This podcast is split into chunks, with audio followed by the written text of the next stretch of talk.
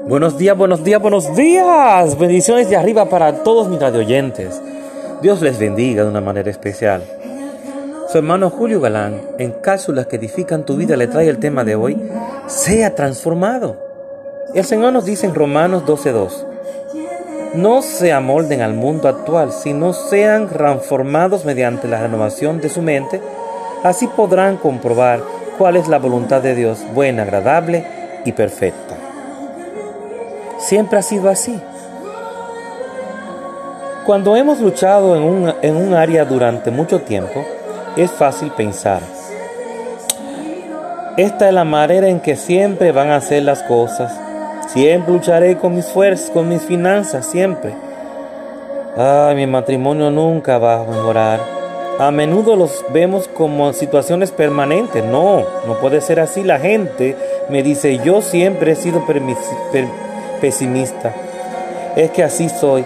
Se han convencido a sí mismos de que nunca van a cambiar. Y por lo tanto eso es lo que sale de su boca. Si cree que es permanente, entonces será permanente. Si piensa que ha alcanzado sus límites, entonces así será. Si piensa que nunca se va a recuperar, no va a mejorar. Por tanto, debe cambiar su manera de, pensar. Necesita considerar todo aquello que ha estado reteniéndolo, cada limitación, cada adicción, cada enfermedad, como algo temporal.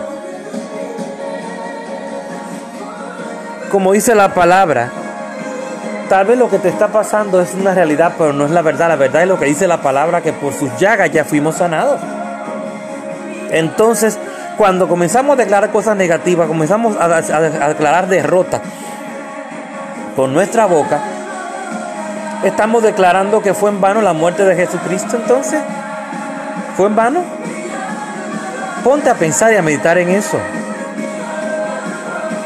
¿Mm? aunque me quemen mi cuerpo, aunque me fatiguen, aunque me golpeen, aunque me calumnien, eh, mi alma con todo va a adorarle. Y yo quiero ser transformado, como dice el tema de hoy.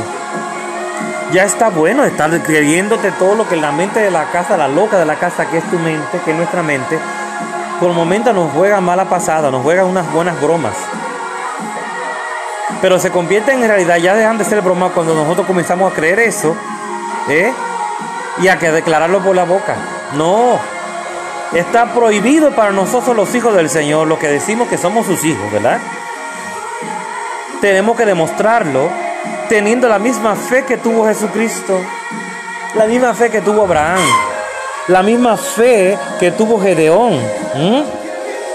Tenemos que demostrar eso a diario, con nuestro comportamiento, con nuestra forma de hablar, de que nuestra fe está firme, pero tenemos que demostrarlo no al hombre, a Dios.